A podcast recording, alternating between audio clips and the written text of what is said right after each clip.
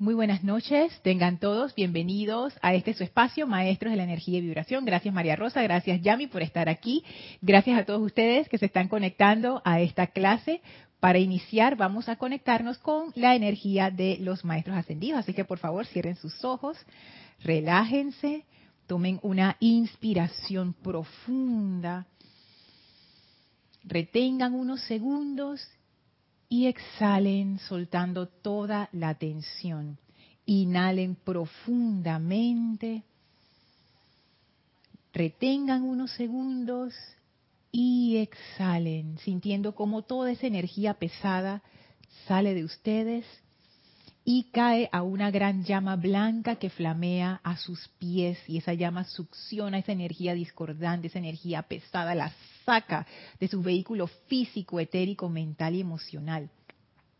Sientan cómo esa energía es transmutada instantáneamente en luz y se eleva junto con la llama hasta envolverlos en un pilar de fuego blanco, purificador. Visualícense dentro de este pilar purificador, de esa energía blanca cristalina y sientan la presencia ahora del amado Maestro Ascendido Serapis Bey que entra dentro de este pilar y con su mano activa el centro de nuestra frente, dándonos esa comprensión espiritual.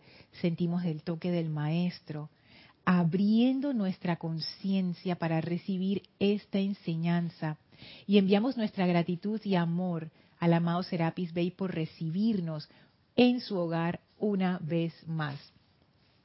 Ahora el maestro, contento de que estemos allí, abre un portal frente a nosotros y nos invita a pasar.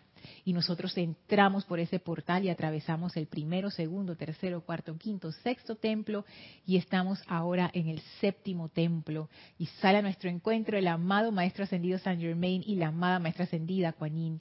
Y nos envuelven en ese fuego violeta de amor liberador y de misericordia. Y sentimos esa actividad purificadora, transmutadora, elevadora, sanadora, que llena de paz. Enviamos nuestro amor y gratitud a los amados San Germain y Kuan Yin, visualizándolos sonrientes junto a nosotros. Y permitimos que estos maestros toquen nuestro corazón para abrir todavía más nuestra conciencia a la plena comprensión del fuego violeta. En esta comunión espiritual de amor, de puro fuego violeta, vamos a permanecer mientras dura la clase. Tomen ahora una inspiración profunda. Exhalen y abran sus ojos. Bienvenidos nuevamente a los que se acaban de conectar a este su espacio, Maestros de la Energía y Vibración. Yo soy Lorna Sánchez, dándoles la bienvenida en este bello jueves 13 de julio de 2023. Nuevamente, gracias María Rosa, gracias Yami por estar aquí, gracias por saludar, gracias por conectarse a esta clase, ya sea en vivo o en diferido. Muchísimas gracias paso entonces a saludarlos aquí en el chat. Recuerden que cuando esta clase está siendo transmitida en vivo, el chat está habilitado y nos pueden enviar sus preguntas o comentarios relativos al tema de la clase. Si estás escuchando esta clase en diferido, me puedes escribir a mi correo electrónico lorna.serapisbay.com. Y quiero saludar a Adriana Rubio hasta Bogotá, Marian Mateo hasta República Dominicana, Miguel Ángel Itere hasta Veracruz, México, a Raxa Sandino hasta Managua, Nicaragua, Caridad hasta Miami, Mavis hasta Argentina, Diana Liz hasta Colombia. Marian dice una preguntilla. ¿Qué diferencia hay entre conciencia y alma? Oh, Ahora, ahora contesto. Vicky, bendiciones hasta Panamá, saludos. Nora, bendiciones hasta Venezuela. Lisa, bendiciones hasta Boston, Estados Unidos. Gracias Silvia por ese corazón de fuego violeta. Patricia, abrazo hasta Chile. Paola, abrazote hasta Cancún, México. Gracias. Y entonces, contestando a la pregunta de Marian, conciencia y alma. Comienzo por el alma cuando los maestros ascendidos hablan acerca del alma, ellos no lo usan en el sentido que coloquialmente se utiliza en Latinoamérica, como cuando uno dice que te quiero con toda mi alma, es como la parte más pura de uno cuando uno habla coloquialmente, pero los maestros dicen que el alma es como esta entidad que se ha formado por el uso incorrecto de la energía y que guarda todos los registros etéricos, a todas las memorias y patrones de conducta discordantes, que, es la energía que no puede subir al cuerpo causal. Entonces, esta entidad es el alma y el alma se manifiesta a través de las personalidades de nuestras muchas encarnaciones. Entonces, la conciencia es otra cosa. La conciencia es como una cualidad de la llama triple. La conciencia es eso que te permite saber que tú eres un ser y que te permite interactuar con tu alrededor. Hay muchos niveles de conciencia. Por ejemplo, la conciencia que tiene una bacteria es diferente a la conciencia que tiene una serpiente, es diferente a la conciencia que tiene una mariposa o un ser humano o un perro o una planta, pero las conciencias lo que te permiten es tener un sentido de que tú existes y que puedes interactuar con tu entorno y te das cuenta de ello. Entonces, esa sería la conciencia. María Vázquez, saludos hasta Italia, Florencia. Muchísimas gracias. En la clase de hoy vamos a ver un tema que estoy tentada a decir que se desvía de lo que hemos estado viendo, pero ya yo he aprendido que como que nunca hay tal desviación. A veces uno piensa y que nos vamos a desviar, pero en realidad tiene todo el sentido del mundo. Y es de una pregunta que varias veces me ha hecho José Manuel de este Madrid. Estoy abriendo aquí el correo no es que estoy viendo el chat. y que estoy chateando por, por WhatsApp, que estoy chateando por WhatsApp. No, no, estoy viendo el, el correo que mandó José Manuel, que varias veces él me ha hecho esta pregunta como para saber como que, oye, ¿qué piensas acerca de esto? Es un tema interesante, así es que voy a abrir las puertas de la comunidad a ver qué piensan. Y entonces ya cuando me lo dijo esta vez, yo digo, no, esto es una señal de que es menester traer esto a la conciencia de la comunidad y tratarlo en grupo. Y el correo dice, bueno, no voy a leer el correo exactamente, nada más les voy a pasar la, pregunta.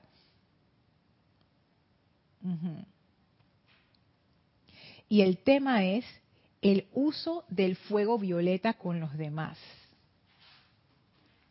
el uso del fuego violeta con los demás. Entonces José Manuel hace como una explicación, ¿no? Él dice, el fuego violeta puede aplicarse a dos cosas, a la energía incorrectamente calificada y a la persona que calificó en algún momento esa energía. Entonces él hace esa distinción que es bien interesante, ¿no? Porque uno cuando uno mal califica la energía, está la energía que uno mal calificó y está uno que fue el causante de la mal calificación. Entonces, él dice, usar el fuego violeta con la energía tiene todo el sentido, lo hacemos todo el tiempo en los ceremoniales, en los decretos que uno pide por la purificación en general y a nivel de la energía, perfecto. Sin embargo, entonces está la otra cosa, que es la persona que calificó incorrectamente la energía. Entonces, ¿qué, o ¿cómo, se, ¿cómo se maneja ese caso dentro de la, de la enseñanza? Él dice, podemos liberar la energía mal calificada en todo momento, no hay ninguna limitación para eso, y creo que es muy necesario hacerlo, etcétera, etcétera. Otra cosa muy diferente es pretender usar el fuego violeta para transmutar las causas y núcleos en la persona que la calificó. No sé si el fuego violeta, que es inteligente, no va a intentar hacerlo porque contraviene el libre albedrío de esa persona. O si va a intentar hacerlo, pero esa persona que no está lista para transmutar sus causas y núcleos va a interferir en ese proceso de liberación. Y es interesante porque él plantea lo siguiente, vamos a decir que la persona, yo vamos a decir que yo mal califiqué la energía y se invocó el fuego violeta por esa mal calificación. Entonces él se pregunta, ¿el fuego violeta al ser invocado también eh, me purifica a mí o también me trata a mí? Además de tratar a la energía, me trata a mí. Y lo siguiente es, haciendo eso, ¿interfiere eso de alguna manera con el libre albedrío de la persona? O si no interfiere, ¿qué pasa cuando la persona no está lista para transmutar esas causas y núcleos. ¿Qué, ocurre? ¿Cuál es el resultado de eso? Entonces él sigue diciendo, creo que es un tema de interferencia. Y recordando tu respuesta a una pregunta acerca del uso del fuego violeta con los políticos, posiblemente pueda funcionar a largo plazo. Creo que eso fue una pregunta que hizo Marian, que, oye, cómo uno maneja estas situaciones con los políticos y las cuestiones. Y ahí lo que yo había respondido es que como hay tanta energía moviéndose allí, o sea, uno piensa que es que la persona, pero no detrás de eso hay mucha gente sosteniendo ese estado de conciencia que permite que personas así suban en posiciones de poder. Entonces no es tan fácil como decir yo voy a transmutar la causa y núcleo con fuego violeta en esa persona o en esa situación y todo se va a arreglar. No es así. Pues estamos hablando de la conciencia de un país. O sea, al final nuestros gobernantes nos representan como países. Y, es así. Son representantes de la conciencia básica de un país. Así es que, ¿cómo sería en ese caso? Entonces sigue diciendo, yo siento que el fuego violeta puede sugerir al interesado que cambie su postura, pero eso no va a ocurrir de la noche a la mañana, depende de él o de ella. Si fuera así, no es que no pueda pedir transmutar las causas y núcleos en esa persona, sino que tengo que tener claro que eso no depende de mí y hay un riesgo de que al no apreciar el cambio pueda desmotivarme. Entonces, él todavía va un paso más allá. Él dice, bueno, ponte que con los políticos funcione, pero funciona en un largo plazo. Entonces, si yo lo aplico con una persona y yo estoy esperando que la persona cambie de una vez, me voy a desmotivar porque puede ser que la persona no esté lista para hacer el cambio y eso vaya a demorar o yo no me dé cuenta del cambio. Y lo, el otro punto, también entender que el cambio no, no depende de él, depende es de la otra persona, obviamente. Entonces, eso es importante tenerlo en cuenta, porque a veces uno se desmotiva con sus llamados. Y lo más importante, debo atender prioritariamente la liberación de mis propias causas y núcleos. En eso debo, en eso debo de enfocar todos mis esfuerzos. ¿Qué te parece? Me dice. Entonces yo le dije a José Manuel, nada, esto hay que verlo en clase porque son muchas consideraciones interesantes de la pregunta clásica que todos nos hacemos en algún momento, si uno interfiere o no con el libre albedrío de una persona al invocar para esa persona el fuego violeta. Y si uno no interfiere con el libre albedrío, entonces ¿cómo funciona eso? Porque no es que uno invoca fuego violeta y ya la persona como que cambió y todo se arregló. Entonces, ¿de qué depende eso? Y lo que, lo que más me, me, me causó como, como no gracias, sino como que, wow, cómo están las cosas todas conectadas. Cuando yo le contesté a José Manuel era antes del miércoles y ayer en la clase de Kira, Kira trajo una selección del el maestro ascendido Funway que está en la felicidad virtud divina, en donde el maestro habla justo acerca de eso. Número de página 73 ah no, 72 y 73. Y dice así, en verdad sean muy cautelosos, amados estudiantes, porque hemos observado a algunos que están haciendo decretos por ciertos requerimientos y no son enteramente obedientes a la ley. Decreten pidiendo que la perfección llene su mundo. Y si lo que requieren es suministro de dinero, entonces decreten por eso. Estén pendientes de no tratar de interferir con otra corriente de vida o servicio a la luz. Que aquí es interesante porque siempre lo hemos visto desde el punto de vista de corrientes de vida, pero aquí él agrega servicio a la luz. Si se está prestando un servicio, uno también pudiera interferir con un servicio estén pendientes de no tratar de interferir con otra corriente de vida o servicio a la luz cuando decreten pidiendo algo. Recuerden que su corriente de vida, si invocan pidiendo perfección, velará porque lo correcto les sea provisto. Pero no decreten que algún individuo obedezca las órdenes suyas. Y, todo, ahora lo pone todo en mayúscula. Eso sería un craso error saben, cuando llegan a cierto tono, a veces olvidan que cabe la posibilidad de interferir con otra persona. De manera que tengan cuidado y mantengan en alto la guardia. Si invocan pidiendo perfección, podrán estar seguros de que la presencia de vida la proveerá. Pero si invocan pidiendo algo que ustedes quieren y que interferiría con la corriente de vida de otra persona, entonces puede que obtengan algo en ello que no quieran. La totalidad de la vida es realmente majestuosa y sencilla cuando acuden a la vida en su perfección. Me pareció tan interesante que después de haber tomado esta decisión de, bueno, vamos a traer esto a la clase, Kira sale con esta selección que yo jamás la hubiera buscado en el libro La felicidad virtud divina. O sea, nunca hubiera imaginado que esta selección estaría aquí. Y fíjense, Entonces, como que me, me reforzó ese pensamiento de que mm, es bueno traerlo a clase porque de alguna manera este tema está conectado con todo lo que hemos estado viendo del fuego violeta. Paso ahora a los comentarios. Raiza, bendiciones hasta Maracay, Venezuela. Gracias por saludar. Dice Arraxa, Lorna, un precedente de esa liberación total de energía la hizo el Maestro Jesús en su encarnación final, liberando toda energía mal calificada hasta la fecha por la humanidad. Fue un enorme sacrificio. Así es, en la enseñanza nos dicen que el amado Maestro Ascendido Jesús, como quien dice, aprovechó ese sacrificio como para hacer un para saldar la deuda de la humanidad hasta ese momento. Lo que vino después ya es otra deuda, pero lo que estaba antes dice, dice que él la, saldó con, el sacrificio que él hizo. María Vázquez, Vázquez dice, quizás esté pactado en otro plano. También puede ser. Como uno sabe esas cosas, ¿no? Maite dice, bendiciones y buenas noches para todos en sintonía desde Caracas, Venezuela. Bendiciones. Y a la orden, Marían, gracias a ti. Así es que ese, tema es, es muy interesante porque fíjense las palabras del amado Fungwei. Él dice, estén pendientes de no tratar de interferir con otra corriente de vida o servicio a la luz. Estén pendientes de no tratar de interferir. Él no dice estén pendientes de no interferir. Él dice estén pendientes de no, de no tratar de interferir. Porque hay veces que uno no se da cuenta. Como yo lo interpreto, el maestro lo que está diciendo es, si te das cuenta que estás interfiriendo, no lo hagas. Probablemente estemos interfiriendo en las vidas de otros todo el tiempo y de seguro es así. Porque no es que uno interfiere con el fuego violeta, pero cuando uno le está diciendo a otra persona qué hacer, uno no está interfiriendo. Claro que está interfiriendo, ¿no? Pero vamos a ponerlo en términos del fuego violeta y de los decretos.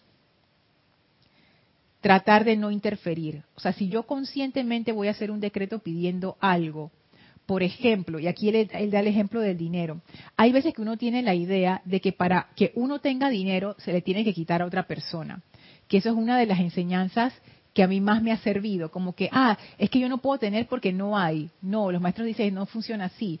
Lo que pides se te da de ese gran reservorio universal. No es que le tenemos que quitar a nadie para, que, para darte a ti. Pero hay veces que uno tiene esa conciencia, entonces uno diría, yo quiero el dinero de tal persona, porque tal persona, por ejemplo, los políticos, mira tanto dinero que tiene ese político, bien que yo pudiera tener la mitad de ese dinero. Yo quiero tal, entonces el amado Funway dice, eso sería un craso error. Y la razón es que tiene que ver con las tramas kármicas. Imagínense que cuando uno trata este tema, es como entrar a la vida de otra persona es como si uno estuviera entrando a una habitación que tiene un montón de hilos.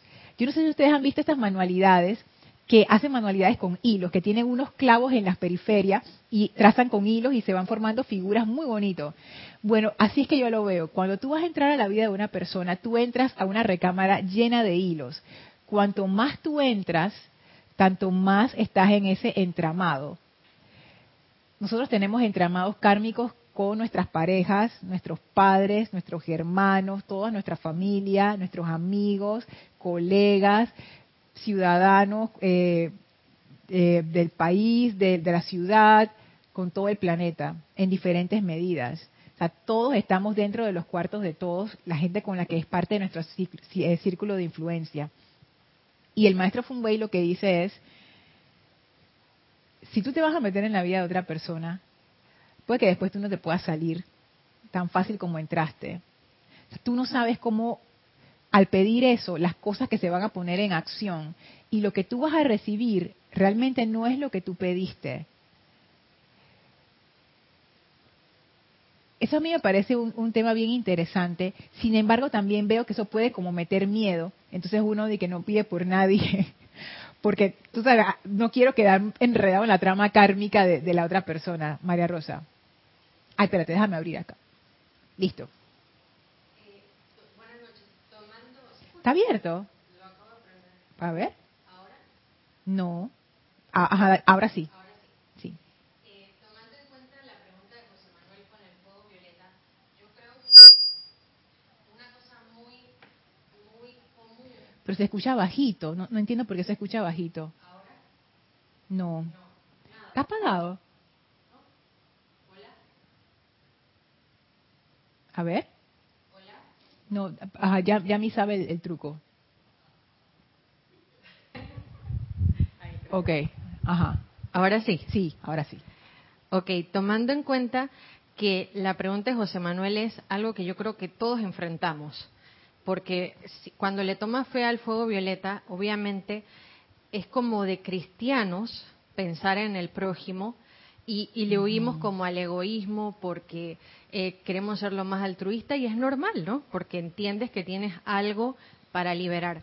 Pero en ese mismo discurso, el señor Fungwei es bien radical cuando dice que uno puede tener una gran amistad y de repente sale algo ma- eh, mucho más impresionante o, o casi monstruoso, drástico, él lo dice así, Wow. usa una palabra fuerte, y uno y, y acto seguido uno dice, ah bueno, si yo tengo un problema con una persona, aquí me fajo con fuego violeta hasta que eso no. Y él simplifica y dice, apártense. Mm, eso lo dice en otra parte del discurso. Del mismo discurso, sí. Ah, ok. Entonces, yo creo que ahí la gran prueba, cuando uno ve una situación donde sabes que querer cambiar a la persona por ley es tratar de interferir, Ajá. el trabajo va para adentro, porque el trabajo que uno ha de, re- de- de hacer de fuego violeta es precisamente soltar la expectativa y soltar la idea que uno tiene sobre lo que debería ser.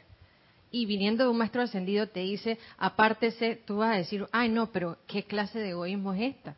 Si yo teniendo esto podría haberme, haberlo liberado y mira que era mi amiga, mira que era mi amigo, mira que, y sacas toda la lista de situaciones, pero en realidad no. En realidad va de respetar, va de, de que el fuego violeta arranca en el respeto, en el respeto al otro y en el respeto a uno mismo. Ujú. Es que ese, ese punto es interesante, ¿no? Cuando tú hablaste de cambiar al otro, yo pienso que ahí está como la, la pequeña causa, cuando uno tiene esa expectativa de que yo voy a hacer este cambio sin tomar en cuenta que eso no nos corresponde a nosotros. A mí no me corresponde decir cómo Yami o María Rosa tienen que llevar su vida. Que hay gente que piensa que sí les corresponde. En la enseñanza nos enseñan la parte de la reverencia. Yo no tengo por qué decirle a Yami lo que ella tiene que hacer, ni a María Rosa tampoco. ¿Quieres decir algo? Ajá. Que ese corresponde también nace de la culpa.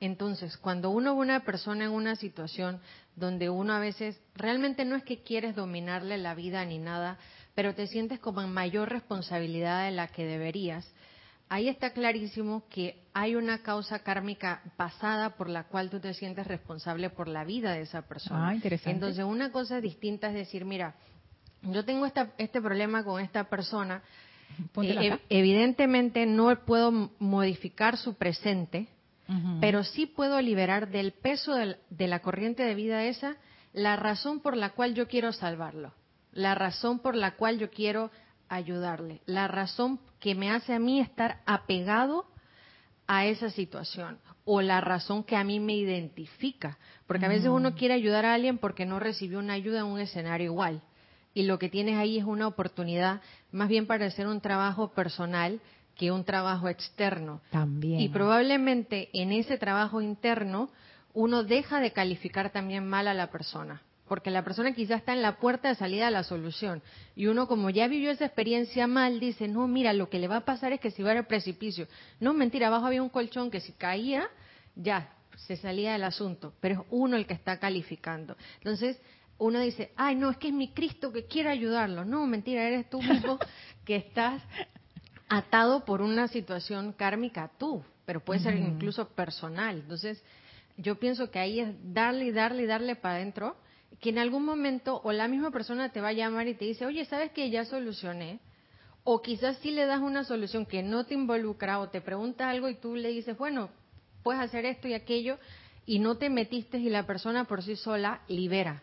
Porque sería más bien como un acto de terminar sosteniéndole el concepto inmaculado en vez de estar viendo, ay, pobrecito, ya, ya se estrelló.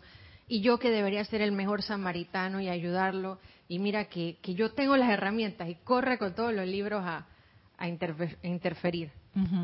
Y fíjate que ahí lo que lo que estás diciendo también es la conciencia del pobrecito. Pobrecito el otro que no va a poder, pobrecito el no sé qué. Y recuerdo la enseñanza de la maestra ascendida Kuan Yin, que ella no, no, ella cuando nos ve a nosotros no nos ve en esos términos de qué lástima, pobrecito, no sé qué. Ella está viendo la luz en nosotros. Que yo sé que eso es difícil, ¿eh? O sea, no, es que a mí, a mí me salga natural, porque se me olvida y a veces caigo en eso mismo. Pero ahí está la delgada línea. Y ojo, no es que uno no pueda usar el fuego violeta para pedir por otras personas. No es que no se pueda hacer, claro que sí. Sin embargo, también depende mucho de nuestra intención. Y si nuestra intención se va para el lado de querer que las cosas, lo que lo que dice el amado Feng Wei, Ujú. algún individuo que algún no decreten que algún individuo obedezcan las órdenes suyas y uno puede decir pero yo no estoy dando ninguna orden Lorna yo lo único que quiero es que deje de beber tanto alcohol yo no le estoy dando ninguna orden yo nada más quiero que él cambie o ella cambie es esa esa ese hábito ¿Están viendo dónde está la delgada línea? Porque si uno fuera el que está bebiendo su alcohol o teniendo su hábito, a ti no te gustaría que nadie viniera a decirte de que ahora para. De hecho, las personas adictas se molestan cuando tú les echas eso en cara. Entonces uno dice, pero esto es Lorna, lo vas a dejar que se muera, pues, que se muere, yo no hago nada, lo mismo que decía María Rosa. Uno se siente responsable por la vida de otras personas.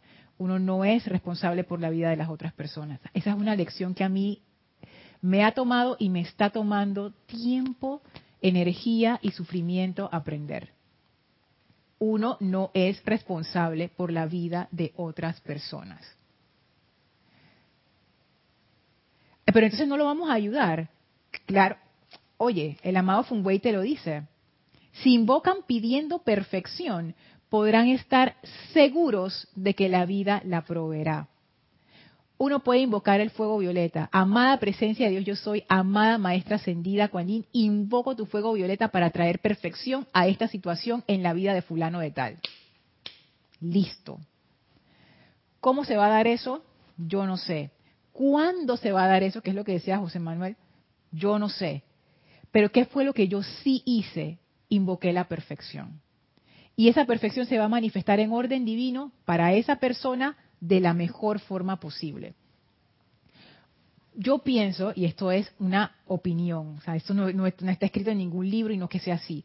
Yo pienso que uno no se equivoca nunca cuando uno invoca el bien para alguien. O sea, tú siempre puedes invocar el bien para alguien, tú siempre puedes bendecir, no solamente a una persona, a una situación, tú puedes bendecir a un animal, a una planta, tú puedes bendecir a la vida en general y no hay ningún problema.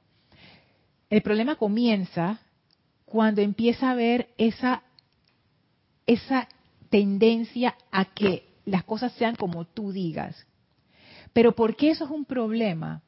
No es un problema para la vida. De hecho, quizás no sea ningún problema para la otra persona.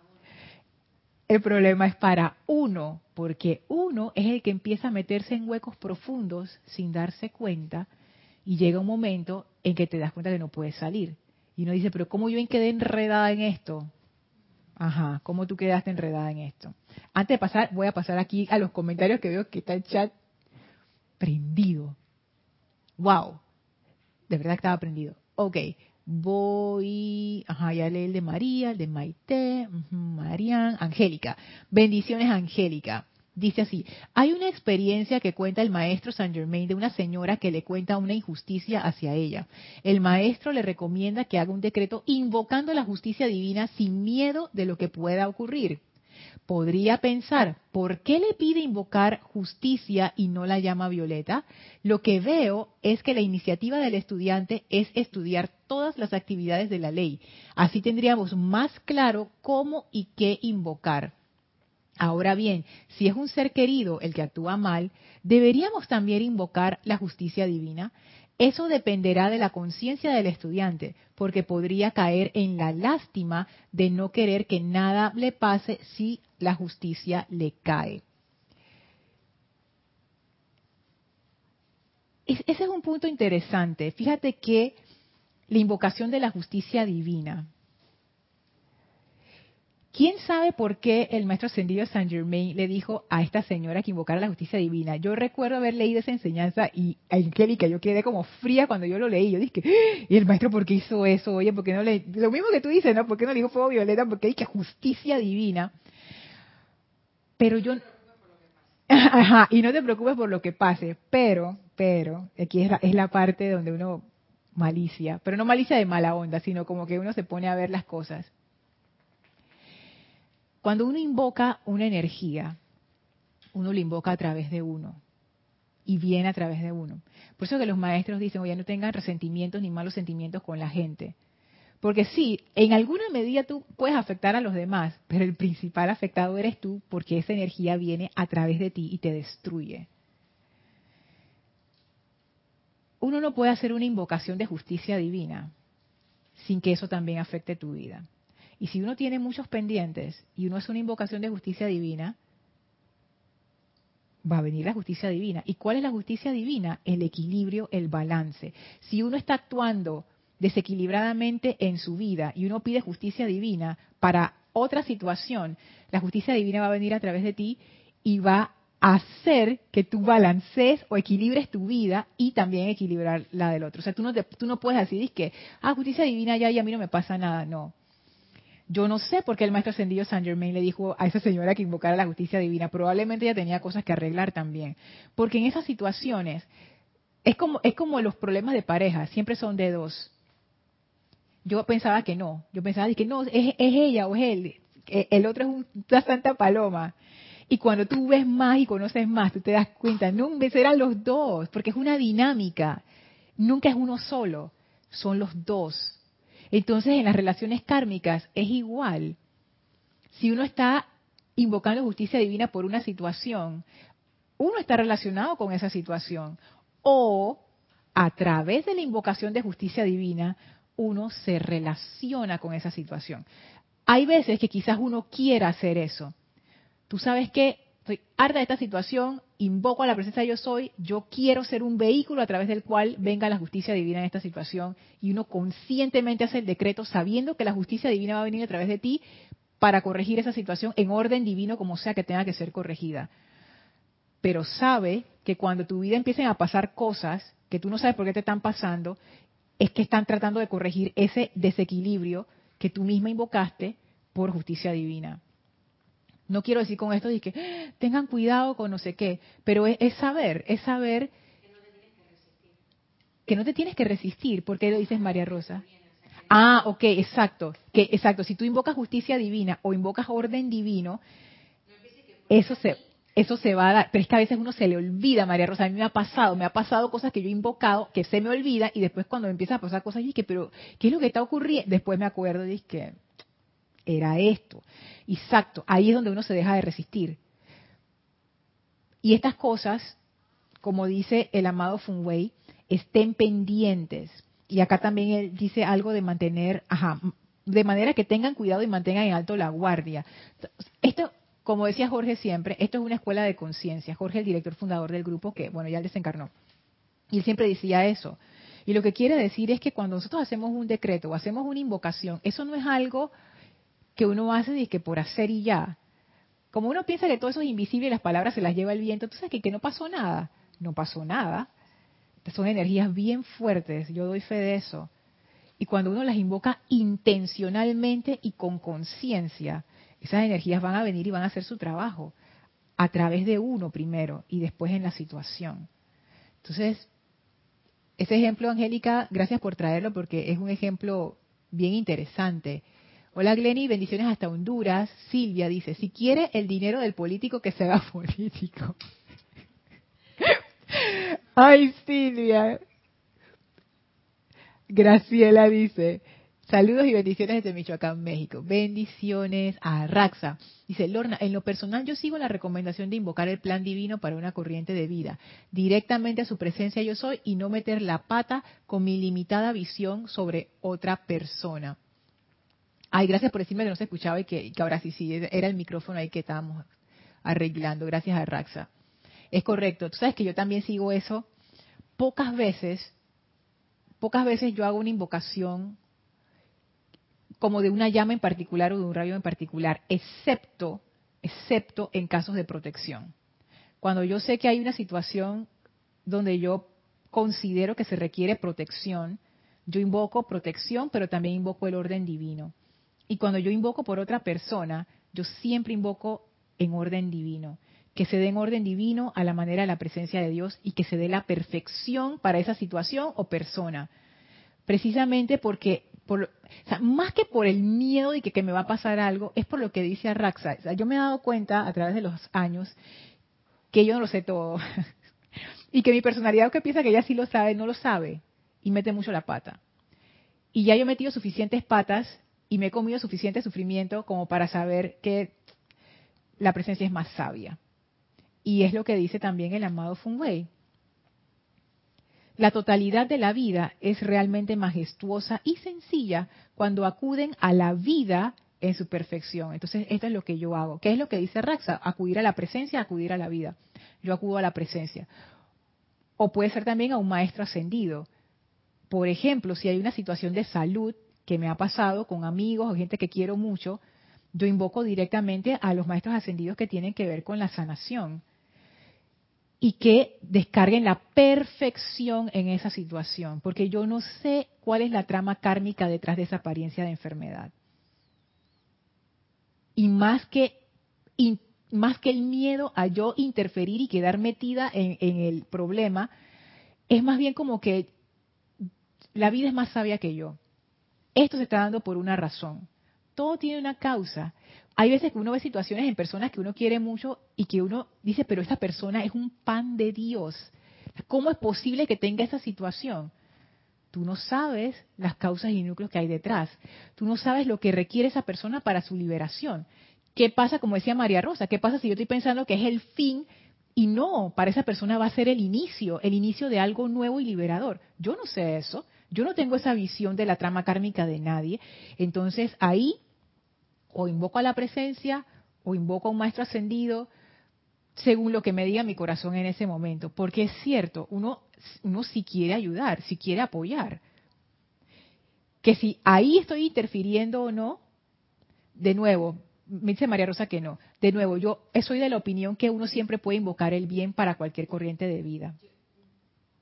Yo pensaría que cuando uno invoca el bien para la corriente de vida a través de un maestro ascendido, a través de la presencia de la persona, ahí más bien uno le está brindando esa asistencia al santo ser crístico, porque de acuerdo a cómo la personalidad esté interpretando la situación, sí puede haber como ese momento de quién hace el llamado, ¿no? Ajá. entonces, ahí sí queda. Y mira que casualmente el lunes, como a ese tipo de 10 de la noche, yo estaba haciendo mi aplicación de fuego violeta y de repente empiezo a escuchar gritos y gritos y gritos la administradora del edificio ayuda, ayuda, no sé qué.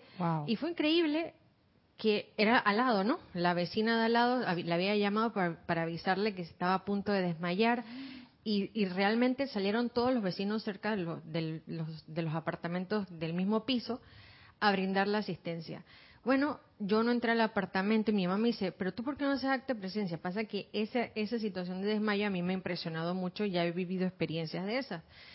Y, y mi mamá me dice, pero asisten algo. Y yo dije, ok, ok, yo voy a esperar abajo la, la ambulancia para guiar a la ambulancia que queden los dos para que supieran la entrada. Y ahí entendí cuando pasó todo el episodio que la que tuvo que hacer la aplicación completa de fuego violeta para mí misma fui yo porque mm. emocionalmente mi cuerpo emocional se hubiera desbocado. Ya la administradora estaba llorando, ya parte de los vecinos estaban llorando. Entonces, hay situaciones donde sí invoqué a la presencia del arcángel Rafael, que ah, incluso cuando llegaron los de la ambulancia, que mira mi personalidad decía, pero ¿por qué no corren? Estaban con toda una paciencia y yo misma decía, tranquila, que todo está en orden divino, bendícele el Cristo. Al final la señora se, se recuperó, llegaron los parientes, pero creo que una gran asistencia fue no contribuir a que el cuerpo emocional, porque imagínate, mi cuerpo emocional si se hubiera desbocado y empieza a amplificar. Yo acababa de hacer una aplicación, ¿qué hubiera podido contribuir a eso? Exacto. Y a veces controlar ese cuerpo emocional le da más paz a la situación y terminó el episodio, la señora bajó, se fue con la hija a su, casa, vomitó, se, equilibró, se todo, Y todo quedó como en una tranquilidad y a las 6 de la mañana al día siguiente llamó para estar bien. Entonces sí las experiencias, uno invoca el orden divino, pero luego tiene que trabajar en uno, porque la mente sigue dándole Ajá. a la situación, y más en situaciones de enfermedad. Sí. O sea, el fuego violeta 24/7 para todo. Sí. Yami, ¿tú querías decir algo? Ajá. Dios te bendice, Lorna, Bendiciones. María, Rosa y todos los conectados virtualmente. Referente a lo que dijiste de, de intervenir. Ajá. Eh, lo que más lo que más este, nos hace intervenir en la vida de los demás, de los familiares o de quien, amistades o esa cosa, es la personalidad. Ella quiere, o sea, están los decretos, está la enseñanza. Pero hay veces en que ella, o sea, es como que, que queremos la voluntad, él quiere la voluntad que se haga esto, esto, esto y esto, a mi modo, sabiendo que eso no puede ser, porque no sabemos la situación de esa persona. Yo tengo un familiar, que es una hermana cercana mayor que yo. Eh, ella ha tratado, eh, trata como de, de intervenir muchas cosas en la familia, tanto con mi otra hermana mucho mayor que yo, como situaciones igual, o sea, quiere manejar, es como una persona que quiere cooperar, pero, o sea, ya de por sí yo me quedo y un día le digo y que no, pero si ella, ella es su hija y ella sabrá qué hace con su hija. O sea, son cosas que ella entonces quiere, pero, o sea, ese es un punto que yo también dije, bueno, pero si es- igual me puse a pensar, yo dije, si esa es su hija, solamente me queda como orar por ella, pues, como que, bueno, pues ya no se puede intervenir más allá. Por más que tú quieras la persona, no se puede. Y hasta una amistad, una amiga mía muy cercana después, yo le comenté así, de cosas así, que sí, que mi hermana, que la niña y que no sé qué, y ella es mamá soltera y esas cosas. Y mi amiga, ¿Sabes lo que me contestó? Y ella no está en la enseñanza, y, y ella, bueno, ella asiste a su iglesia y todas esas cosas. Ella me contestó, mi amiga, esa niña con tu hermana hay un lazo. Así Eso yo se lo quise explicar a mi otra hermana, pero ella como que, pero hay un lazo. Ella, hay algo, hay algo que tu hermana tiene que aprender de algo, algo. Y en realidad tú la puedes ayudar a esto, que no sé qué, la- o sea, cualquier cosa ayuda que se le pueda dar. Sí, exacto. Puede ser económico, Ajá. bueno, o sea, y si ella quiere, pero no se puede intervenir de esa manera. Exacto. Es que Yami, tú has dicho una cosa importante. Una cosa es ayudar y otra cosa es intervenir. Intervenir. Son dos cosas diferentes. Y entonces yo, yo asimilaba eso, pues mi sobrina tiene 10 años, o sea, la queremos en nuestra única, la última ya y todo lo demás, y la queremos, pero igual, y yo me quedé y que, hey, eso es verdad, y está en la enseñanza, no intervenir, no lo hagan, porque nos estamos enredando, como tú dices, en la madeja de esos, y que no sabemos, no sabemos, no sabemos qué es lo que hay, que ella tiene que aprender. Exacto. Entonces uno se enreda, pero uno no arregla nada. Lo amplifica o la cosa se pone peor o se pone más enredada. O sea, si uno se enredara, pero la cosa se arreglara, yo diría, enredémonos con la gente que amamos. Pero no es así. Ese es el problema. No se arregla la situación. Ujú. Entonces, yo por lo menos acá y veo y leyendo, exactamente esta mañana, leyendo los decretos de aquí de Servicio por los Ángeles, no sé, me dio por... Y entonces en las mañanas yo, yo viendo, y también mencionaste lo del país, Ajá, lo de, lo de las situaciones del país. Ajá. Y entonces aquí por lo menos lo que tú mencionas, vamos a decir, eh, hay veces que nos mencionan, nos mencionan a nosotros, nuestros cuerpos, cuatro cuerpos, eh, cuatro cuerpos inferiores y todo esto, igual decimos a la humanidad. O sea, no estamos, no estamos ignorando a la humanidad. La humanidad está involucrada aquí en estos decretos. No las estamos ignorando. Igual para mí, no sé, la última, creo que no sé quién ha hecho, hace unos par de semanas, me fui con esa idea de, esas, de eso, de que por el país, a veces somos uno y queremos decir que, ay, que fulano está haciendo esto. O sea, yo siento que esto. Cada, cada, este, cada, cada servicio, igual STLs que se hacen, todo esto, este campo de fuerza, ese es como un empujón para estas situaciones que hay en los países. O sea, nosotros todos, en los decretos diarios de todas las seis de la tarde, en los STLs, o sea, hay como una fuerza que se mueve. Porque somos todos. Y es un, igual pasó en, en, lo que fue el 2020 de la pandemia. Esto fue un campo de fuerza para que fueron decretos y decretos de cosas de que no que no llegara a nuestra mente, a nuestro cuerpo, nada de esas cosas, de esas tantas cosas que se nos dispararon por los medios de comunicación y las redes sociales. Eso fue un campo de fuerza a nivel nacional y mundial. Igual los hermanos también cooperaron, o sea, para mí eso fue un campo de fuerza. Igual para estas situaciones que están pasando en los países, igual aquí en Panamá, igual en los otros países. O sea, no a veces pensamos de que no, soy muy chiquitito, ay, no estoy haciendo nada. No, no, para mí no. Yo siento que esto es un campo de fuerza. Y cuando mencionas acá país, en lo que es el, eh, aquí en, creo que en el, en uno de los decretos, la protección, o este de protección, ellos dicen, purifique la atmósfera en nombre de la ciudad. Ajá. Compelen a la humanidad a ver las legiones de los ángeles del Banco Azul y compélalos a observar su acción en la consumidora de todas las condiciones discordantes en la atmósfera sobre esa localidad. O sea, somos un campo de fuerza nosotros, todos, todos. Igual los hermanos que están del otro lado. Claro que sí. Epide cosas, situaciones, todo, todo, todo, a nivel mundial. Climáticas, como lo que está pasando ahora, el calentamiento global. Claro. Y por eso es que ahí yo le decía, creo que era Marianne, que cuando yo hago llamados que tienen que ver con el reino elemental, yo siempre pido que se dé la perfección, porque yo no sé, yo no sé cuáles son las dinámicas del planeta, ni, nadie lo sabe, es, bien complicado. Entonces, ¿cómo, cómo saber?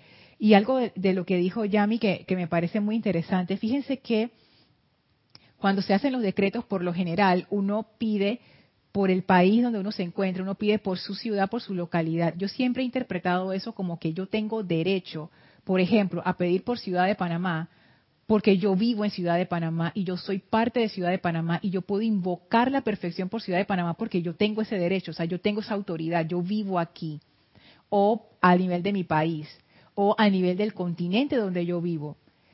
Yo no sé, por supuesto que hacer llamados por otros continentes funciona, pero yo siento que cuando son llamados por las cosas donde nosotros estamos anclados, eso como que tiene como más autoridad y más poder precisamente porque puede ser que no sé si se o sea, no, no, sé esta parte si es como, no es, no es una interferencia, sino que simplemente es como que, ah, allá, allá y entonces, ay, arregla a esa gente que está peleando por allá. Y uno no tiene ni, ni ver en esa tierra, uno no, no, tiene nada que ver con eso. Pero cuando uno invoca por situaciones que están ocurriendo en su localidad, en su familia, en su contorno, siento yo que eso, eso abre como una puerta especial. Es como pedir, por ejemplo, por... O sea, cuando, no, no, no pedir, sino cuando uno tiene, por ejemplo, un familiar, cuando, por ejemplo, uno está en un, un hospital y te dicen nada más pueden entrar los familiares, es porque tú tienes ese derecho, porque tú eres familiar de la persona. O sea, no, derecho de conciencia, dice María Rosa. Sí, o sea, o sea, no puede entrar ni que cualquiera, entran los familiares, porque tenemos ese, ese derecho, es como, como una puerta especial. Siento yo que lo mismo se da cuando uno invoca por un país, en vez de estar pidiendo de que la corrupción haya en no sé dónde. No, invoco la perfección en mi país, en mi localidad. No por egoísmo, sino porque yo estoy aquí para hacer un trabajo, si lo quiero hacer, y yo puedo invocar esa perfección, sin enredarme en cómo se debería dar esa perfección. Por ejemplo, eh, y esto es peligroso, lo, dije peligroso, pero bueno, para mí sí lo es. De esto se ha hablado, hay gente que lo hace, no en la enseñanza, espero que no, pero yo lo he escuchado de otras religiones que piden, por ejemplo, que, se muera fulano de tal, que, es el, yo lo he escuchado, Yami, que es el, es el presidente o el primer ministro de tal país. Tú, y de nuevo, como uno piensa que las palabras se las lleva el viento y que no pasa nada, Ok, dice Adriana Rubio. Lorna, digamos en el caso del entorno familiar, si hay un miembro que es irritable y siempre está a la defensiva o buscando pelea, ¿de qué manera aplicaría la llama violeta sin interferir en él? Magna presencia yo soy, descarga tu fuego violeta de perfección alrededor de fulano de tal. Ya. Expectativa de que va a cambiar, bótala expectativa de cuándo, va a ser, cuándo tú vas a ver el efecto, vota eso. O sea, tú no sabes ni cómo ni cuándo se va a dar. Hay una razón porque esa persona es irritable y porque siempre está a la defensiva buscando pelea. Y uno no sabe cuáles son esas causas. Generalmente son heridas profundas que, que la gente lleva adentro. Ninguna persona emocionalmente sana se comporta de esa manera. Dice María Rosa, o uno lo está irritando. También, también. Entonces, es eso, ¿no? Como que uno no sabe lo que las personas llevan dentro. Hay veces que uno nada más ve el comportamiento afuera, pero uno no ve la herida adentro. Y uno quiere como que se arregle afuera, pero hay que sanar adentro. Y hay heridas que son tan dolorosas y tan profundas que a veces que las personas no están listas para sanar eso. Y es un proceso. Entonces el fuego violeta, que es una llama eh, sanadora, ayuda en que se dé ese proceso. Si hay algo que sanar, se sana. Si hay algo que corregir, se corrige. Pero a través de la inteligencia del fuego violeta, puedes invocar a la maestra ascendida Juanín para que manifieste su perfección a través de esa persona. O cualquier ser ascendido con el cual tú sientas que esa persona tiene alguna, alguna afinidad. Pero dejarlo hasta allí. Y que esa energía y que el maestro o que el fuego violeta haga su trabajo perfecto. Es la mejor manera de hacerlo para ti y para esa persona. Porque para esa persona las cosas se van a dar cuando se tengan que dar en perfecto orden divino y no le van a causar daño. Y para ti, porque no vas a quedar enredada en una, trama, una trama kármica que tú en realidad no quieres. ¿A quién quiere aquí más problemas? ¿Alguien quiere más problemas de los que ya tiene en la vida? No. Entonces, ¿para qué, para uno quiere eso? Ahora voy, eh, voy, voy a pasar acá. Paola dice, justo es lo que veo, si ante cualquier situación, sea la que fuere, invocamos la perfección a que se manifieste, allí no interferimos con nadie y somos libres, exactamente. Y yo lo veo por esa dirección. Al no enredarnos, nuestra acción es libre. Yo creo que ya todos tenemos suficiente karma para trabajar en esta encarnación. ¿Para qué uno quiere más? Metiéndose en cosas que, ni siquiera le competen. O sea, ni siquiera es parte del karma que nos toca trabajar. Es karma gratis que uno se va echando encima por imprudencia, por inocencia, por ingenuidad, por querer ayudar, pero sin saber. Y de nuevo, una cosa, lo que decía Yami es tan importante, una cosa es ayudar y otra cosa es interferir. son dos cosas diferentes. Hay una línea delgada, gris, que a veces uno no ve, y entonces por eso el amado Funway dice, traten, traten de ver esto. O sea, estén pendientes de esto. Cuando hagan sus llamados, háganse la pregunta, ¿estoy interfiriendo o no? Y Él nos da la guía. Invoquen siempre por la perfección. Invoquen siempre que la sabiduría divina se manifieste. No la disque sabiduría de uno. A veces uno tiene una idea tan clara de cómo se va a solucionar la vida de fulano de tal y qué es lo que tiene que hacer fulanita para que las cosas anden así, mira, ordenadamente. Eso es un error. Eso es un error. Uno piensa que no, la personalidad te va a decir que no, que tú que ajá, la personalidad te va a decir, "No, esto es. Oye, esto es. Yo estoy clarita, yo no estoy interfiriendo, yo le estoy diciendo que, mira, hasta le estoy diciendo qué hacer. Ella no sabe, yo le estoy diciendo qué hacer. Y así es que uno se mete en problemas. Y después cuando la energía se, le, se le te salta y te devuelve, tú dices, pero ¿por qué me trataron así? Pero cómo tú estás tratando a los demás. Es que como no tenemos esa percepción clara, nos pasa de todo. No tanto por maldad, sino la mayoría de las veces por, por ignorancia. Dice Patricia Lorna, está bien pedir. Cuando alguien te debe... Ay, perdón, se me fue el comentario. Cuando alguien te debe dinero y se demora en devolverlo, yo pido, magna presencia yo soy, dale abundancia y prosperidad para que regrese ese dinero que he prestado. Tú puedes hacer eso. Una cosa que yo he hecho cuando me ha pasado esa situación es que yo desacoplo ambos lados. Porque está bien, puede que esa persona te, te, deba dinero, pero al hacer ese llamado, tú estás forzando a que ese dinero te venga a través de esa persona. Y si la presencia te quiere regalar por otro lado, y si la presencia tiene un canal más amplio para darte más, ¿Por qué tiene que ser a través de esa persona? Porque me tiene que pagar. Magna presencia yo soy, encárgate de traer orden divino en esa situación y regrésame lo que necesito. Y ya. Tú no estás diciendo por dónde va a regresar ese dinero, porque al final, ¿qué es lo que tú quieres? Tu dinero. Y de repente, oye, orden divino con esta situación, porque tampoco es que me van a tomar de, tú sabes, se van a aprovechar de mí. Así es que yo invoco el orden divino en esta situación, sabiendo que ese orden divino también va a venir a través de ti, e invoco que se me retorne el dinero que yo necesito.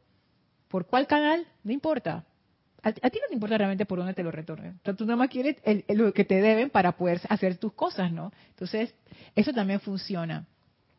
Adriana Rubio dice, además está la, la situación de la tercera iniciación y no sabemos si ese es nuestro Luxor. Así es, porque las relaciones con las personas son nuestro mejor entrenamiento y muchas veces quedamos como que como que uno quiere salir huyendo y utiliza la llama violeta como una forma para acelerar ese escape. Y la llama violeta no es para eso. La llama violeta soluciona a nivel de la causa, de la causa raíz. Y a veces eso toma su tiempo. Y, muchas veces, como decía José Manuel, puede que uno ni siquiera vea el resultado de eso. Puede que uno haya hecho llamados por una persona por mucho tiempo y ya uno se desconectó de eso porque se fue para otro lado, no sé qué. Y tú ni sabes de la vida de esa persona y está más bien gracias a todos esos llamados que fueron como ese, ese momentum que cuando la persona estuvo lista, se descargó esa perfección. Voy, María Rosa, voy, voy. Sí, que, querías decir algo. Paola Farías está riendo, ok. Mirta Elena, saludos hasta Jujuy, Argentina. Maite dice, Lorna, uno sí puede pedir desde su presencia yo soy para que la magna presencia yo soy de esa persona que se irradie el fuego sagrado que requiera para que pueda cumplir su plan divino, porque uno no sabe qué requiere esa corriente de vida, pero la presencia sí lo sabe. Claro, de nuevo, lo que decía el amado Funwei, también lo que mencionaba Raxa, uno le pide a la presencia, amada presencia de Dios yo soy, descarga lo que se requiera para esta persona, descarga la perfección para esta persona, descarga la bendición para esta persona, que se manifieste el plan divino de esta persona en perfecto orden divino, a la manera perfecta por supuesto que uno puede dar esa bendición. Y por supuesto que uno puede acudir a la presencia de uno mismo, a la presencia de la otra persona, a un maestro ascendido, a la vida en general. Lo importante es la intención. Hay algo que los, maestros ascendidos siempre hablan, sobre todo la amada maestra ascendida Kuan Yin, como hemos visto, que ellos hablan acerca de la energía y las causas. O sea, para los maestros los efectos, las apariencias no son no es lo más importante. Ellos siempre están hablando de energía y causa. Y cuando uno hace un decreto o una invocación, uno pone en movimiento esa energía y esa energía se califica con la intención. Y por eso se hace tanto énfasis, porque esa es la causa la intención que yo tengo cuando yo hago ese llamado. Entonces, ¿cuál es mi intención al hacer ese llamado? Realmente es controlar intencionalmente o sin intención. O es simplemente abrir una puerta de bendición para esa persona y ya, sin esperar nada a cambio. Porque si yo hago estos llamados esperando algo a cambio, yo concuerdo con José Manuel, lo, que voy a recibir a cambio es la desilusión, porque cuando tú quieres algo a cambio, ya tú tienes como quien dice una expectativa de qué es lo que tú quieres recibir. Pero esa persona tiene su vida y la energía sabe cómo hace sus cosas y, esa energía no, me tiene que responder a mí, ni me tiene que dar explicaciones tampoco. Entonces ahí se da esa fricción donde uno dice que ah, no funcionó, ah, no se dio como yo, yo pensaba. Las cosas son como son y yo pienso que una de las cosas más difíciles para la personalidad es darse cuenta y aceptar que no lo sabe todo y que nunca lo va a saber todo y que la presencia es más sabia. O sea, la personalidad siempre piensa que es más sabia, pero la presencia es más sabia y esa es parte como de nuestro entrenamiento, ¿no? De rendir esa terquedad intelectual, como decía Kira en la clase de ayer, a la presencia. Porque hemos comprendido que la presencia sabe más Angélica dice, para más contexto, la experiencia está en pláticas del Yo Soy, página 90, y dice el maestro ascendido Saint Germain, una de mis estudiantes estaba atravesando por una gran tribulación, y al tener ella una naturaleza muy espiritual, le aconsejé que demandara la corrección y la justicia. Así lo hizo, y de repente comenzaron a pasarle cosas a las personas que querían obrar injustamente con ella. Por su bondad de corazón, ella comenzó a arrepentirse y a desear no haber reclamado justicia para sí. Vino donde mí y me preguntó, ¿qué hago? Sin vacilar le dije, mantén el decreto que hiciste. Tú no eres responsable por las lecciones que tienen que aprender esos individuos que te han hecho mal, de manera que deja que reciban sus lecciones y tú quédate tranquila. Sí, esa, esa, es la versión que aparece en Pláticas del Yo Soy, página 90, por si la quieren, si la quieren ver. María Rosa.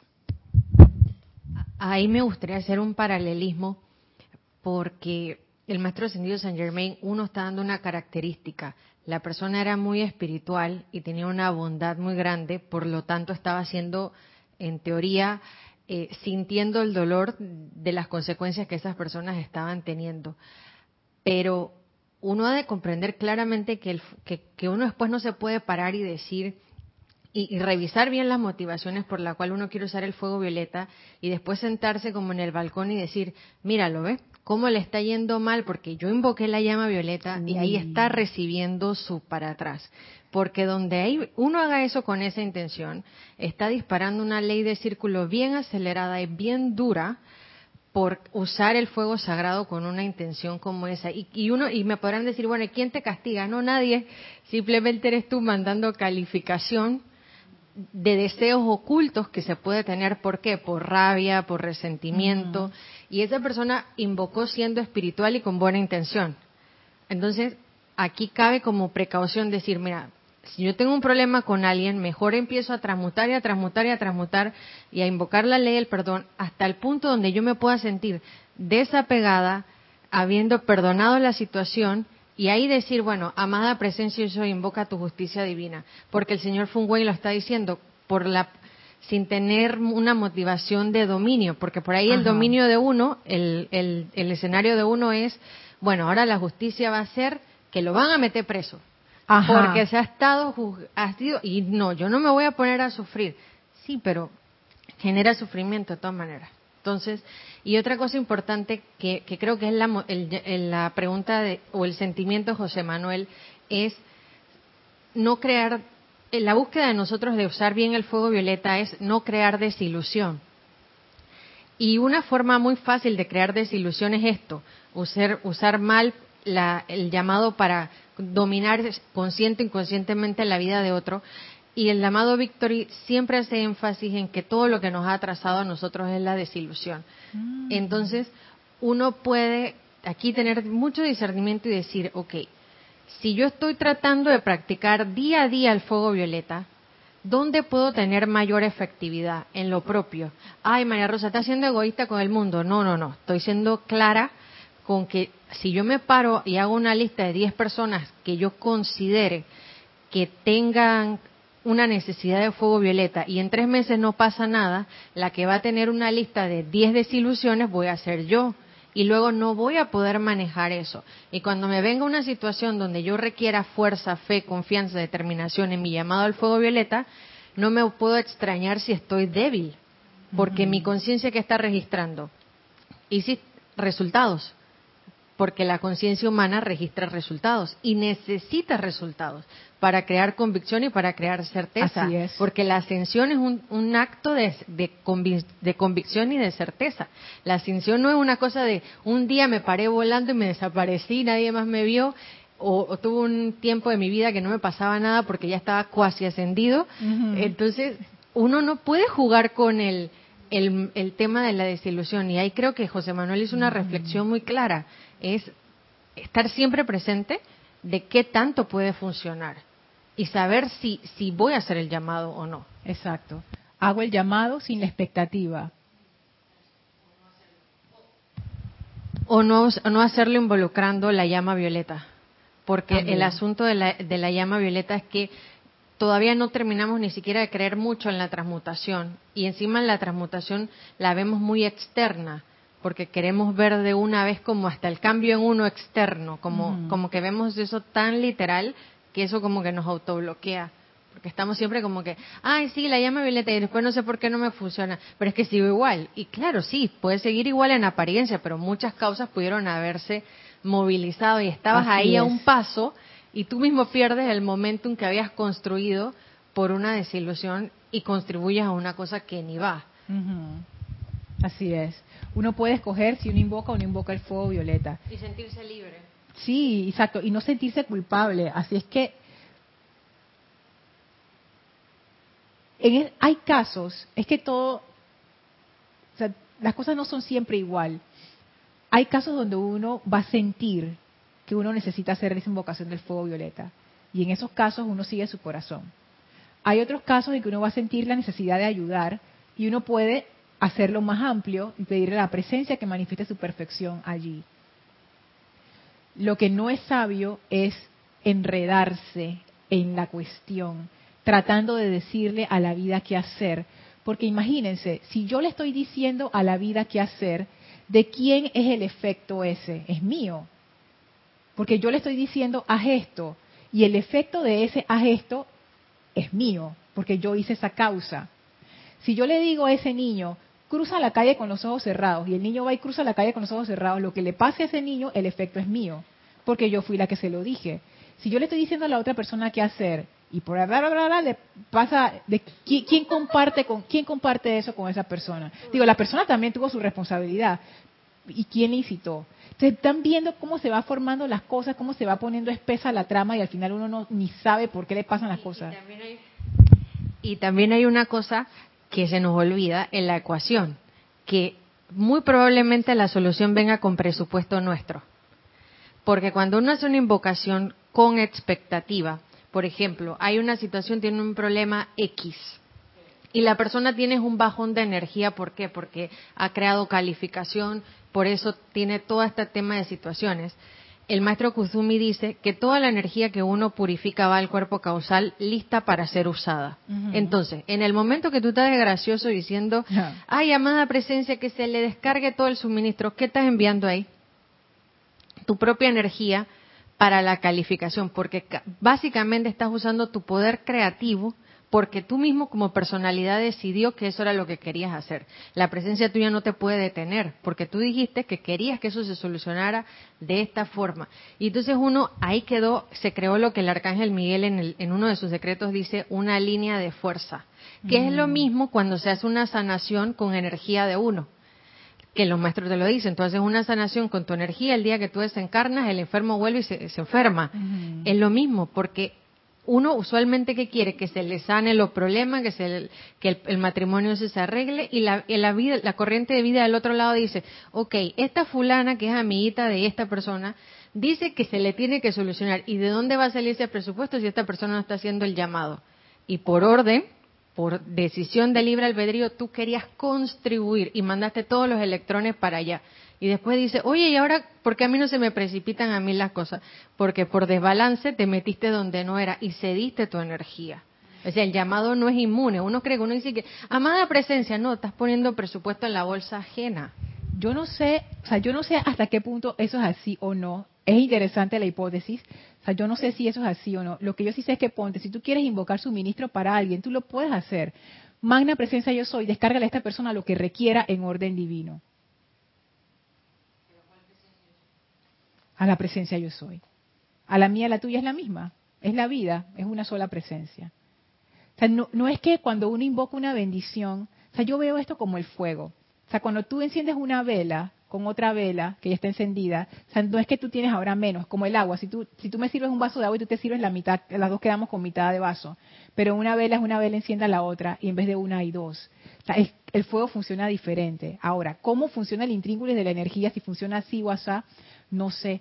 Por eso es que yo prefiero invocar directo desde la fuente. Por eso se le llama la fuente. Magna presencia yo soy, descarga la perfección en esta situación. O a la presencia de esa persona, que es lo mismo. Que al final es lo mismo. Uno, uno lo ve diferente, pero al final es, una sola presencia. Sí lo puedes invocar a la presencia de la otra persona. También se puede invocar así.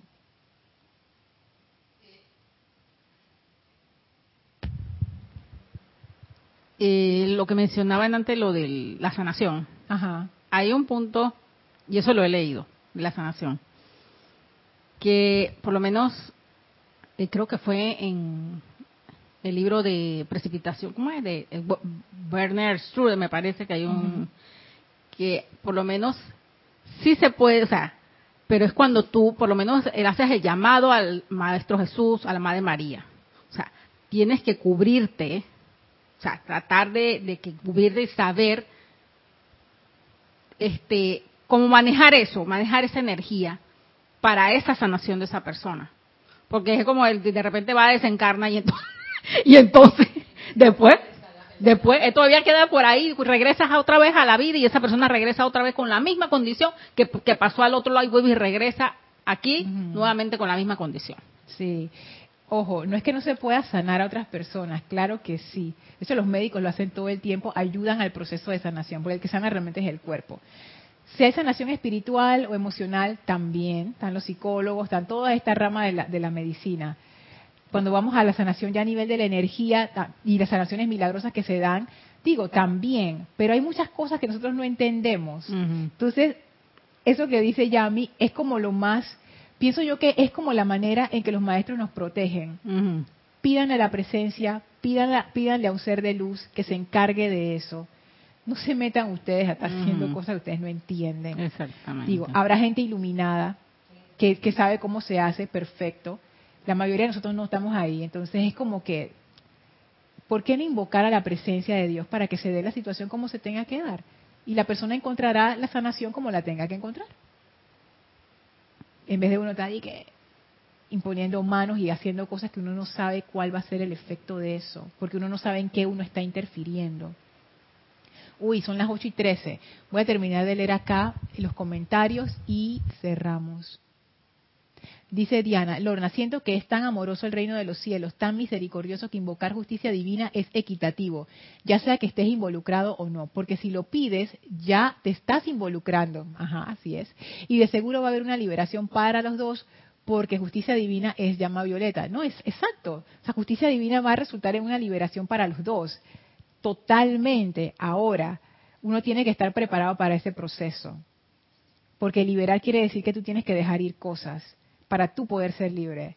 Y hay veces que uno no quiere dejar ir cosas. Uno invoca estos procesos de transmutación y de liberación y después cuando se te presentan las cosas que necesitas liberar, uno dice, no, no, no, no, no, no, no, no, no, déjame mi vida tranquila, yo no quiero problemas. Entonces es lo que decía María Rosa, estar consciente de que los procesos de transmutación traen cambios internos y externos y relax con el proceso. No siempre es fácil, pero el hecho de que uno sepa que uno lo está haciendo voluntariamente ayuda bastante. Dice Diana, exacto, estás invocando el bien. Maite dice, de acuerdo con Yami, yo siento que es la personalidad la que trata de intervenir en la vida de otra persona. A Mariam Harp dice un poco tarde, pero presente. No, Mariam, estamos, nosotras estamos pasadas, estamos tarde aquí. Laura, bendiciones hasta Guatemala. Sí. Arraxa dice, Lorna, una cosa que no entendía de la enseñanza es que los maestros hablan sobre el derretimiento de los polos. Hay un plan divino que efectivamente no alcanzo a comprender, son cambios necesarios. Tú sabes que eso del derretimiento de los polos, Arraxa, es un decreto que yo nunca hago y que yo no me meto. Y si lo hace en, en, en un ceremonial o algo, yo no lo hago. Yo sé que hay un plan divino detrás de eso. Yo no puedo yo estoy pidiendo que se derritan los polos, pero entonces cuando, cuando se inunda mi casa y se lleva todo a mi familia, entonces di que chévere. O sea, yo no estoy preparada para esa consecuencia, así que yo no hago ese llamado. Yo sé que los maestros hablan de eso, yo no tengo la conciencia para hacer ese llamado, yo no entiendo cómo funciona ese plan divino, que se dé las cosas en orden divino, eso ellos lo dijeron hace mucho tiempo atrás, yo no sé si todavía eso sigue siendo vigente, yo no voy a estar haciendo llamados que, que yo no sé si eso todavía es así o no, o si ya hay otro plan y eso cambió. Así que Ahí yo estoy como tú, no alcanzo a comprender. Los cambios que se tengan que dar se darán, pero yo no voy a estar invocando y que, que se hagan los cambios. O sea, es que, ay, algún día les echaré un cuento de, un libro que leí que, que hablaba que era una gente que hacía decretos, como nosotros hacemos decretos, que ellos pensaban que se iba a acabar el mundo a tal hora de tal día. Y cuando llegó la tal hora de tal día, el mundo no se acabó. ¿Sabes lo que ellos empezaron a decretar? Que se diera la guerra para que hubiera ese fin. O sea, estaban tan... Es, ese tipo de cosas. Y cualquier persona puede caer en eso, ¿eh? La personalidad siempre piensa que tiene la razón. O de culpas. También puede ser. Ay, gracias Laura por, por, por eso. Patricia, gracias. Marian dice, antes era imprudente y quería ayudar al mundo. Después el maestro ascendido San Germain daba pista de cómo usar el fuego violeta. Empecé a pedir de otra manera. Hace un tiempo César amplió el tema y dio tips. Antes de decretar u orar, pido al Cristo se manifieste su orden, justicia y verdad. O si no, bendigo el bien de la situación y que se manifieste. O pido bendiciones y fortaleza para su, para que manifieste o pido bendiciones, fortaleza y manifieste su perfección. Así es, porque al final uno se da cuenta que eso es lo, lo, mejor que uno puede hacer. Porque ahí está la sabiduría divina. ¡Ey, Yari! Dios te bendice, bendiciones. Dice, Dios le bendice Lorna Yami María Rosa. Bella e iluminada clase. Gracias, Yari, gracias. Gracias, Miguel Ángel. Marian dice, con políticos ya no sufro. Invoco su presencia, el orden, verdad y justicia divina. La llama violeta limpia su alrededor y haga como entienda. Me he vuelto activista de respetar el libre albedrío. Buenísimo, buenísimo. Oye, gracias a todos por, por la paciencia. Bendiciones. ¿Alguien quiere decir algo? Yami, ¿tú quieres decir algo? Él antes mencionaba lo de la familia, las personas que a veces no tenemos familiares irritables, sino familiares un poco irreverentes, Mm. un poco este desconsiderados, porque eso a veces tenemos. Pero también está, men- menciona también el tercer templo. Sí, Esa es un- una prueba del tercer templo. así es. No solamente la llave violeta sí está eso, pero cuando son de repente un poco ciertas situaciones que se dan entre hermanos o familias dentro de casa, el tercer templo es para eso. Así es. Para Porque trabajar en para uno trabajar en mismo. uno mismo y ver si o sea, los errores de uno mismo también y bueno como de repente si de repente agarran a tu magna presencia como te comentaba la vez pasada lo, lo de Jorge que él comentaba que de repente su compañero de cuarto agarró la toalla y se secó los pies. Se secó los pies. Él dice magna presencia de Dios la sílfides y, y encontró otra otra otra manera de él porque la persona o sea es parte de cómo tú te cómo es qué acción vas a tomar qué acción vas a tomar frente a esa situación porque es un poco esa es una desconsideración es una falta de respeto es irreverencia por la vida. Y hay personas que lo hacen porque yo, bueno pues me da la gana pues pero ahí está el tercer templo Sí, lo que dice Yami es una, un, cuento que echó Jorge de, un compañero de cuarto que hacía cosas que a él le frustraban. Y él, en vez de dejarse llevar por la frustración, eventualmente empezó a bendecir otras cosas de la situación para no poner su atención en lo discordante y empezar a salir de ese, de ese hueco en el que uno mismo se mete. Bueno, gracias. Ustedes han sido súper pacientes. Vamos para las 8 y 20. Mira, José Manuel, la clase dio para bastante. Espero que, que te haya dado más material para reflexionar y bueno, en conclusión, bendecir a las personas o a las situaciones nunca está de más, siempre lo podemos hacer, no se interfiere de esa manera y es, como lo más sabio que podemos hacer. Así que vamos a, dar las gracias a los maestros ascendidos, por favor cierren sus ojos, visualicen al amado maestro ascendido San Germain, la amada maestra ascendida Kuan Yin frente a ustedes, envíenle su amor, su luz, su bendición, gracias por esta oportunidad y por esta enseñanza, sientan como estos maestros nos dan su bendición y su amor, abren un portal frente a nosotros, el cual atravesamos para regresar al sitio donde nos encontramos físicamente y para expandir a todo nuestro alrededor esa energía de vida y amor. Tomen ahora una inspiración profunda, exhalen y abran sus ojos. Muchísimas gracias por habernos acompañado. Gracias María Rosa, gracias Yami, gracias por todos sus comentarios. Gracias por escuchar esta clase, ya sea en vivo o en diferido. Yo soy Lorna Sánchez. Esto fue Maestros de la Energía y Vibración. Este domingo, servicio de transmisión de la llama, ocho y media AM, hora de Panamá. Templo de la Iluminación, Dios en Merú, Lady Nada, espectacular. Así es que ojalá nos puedan acompañar. Mil bendiciones para todos. Muchísimas gracias.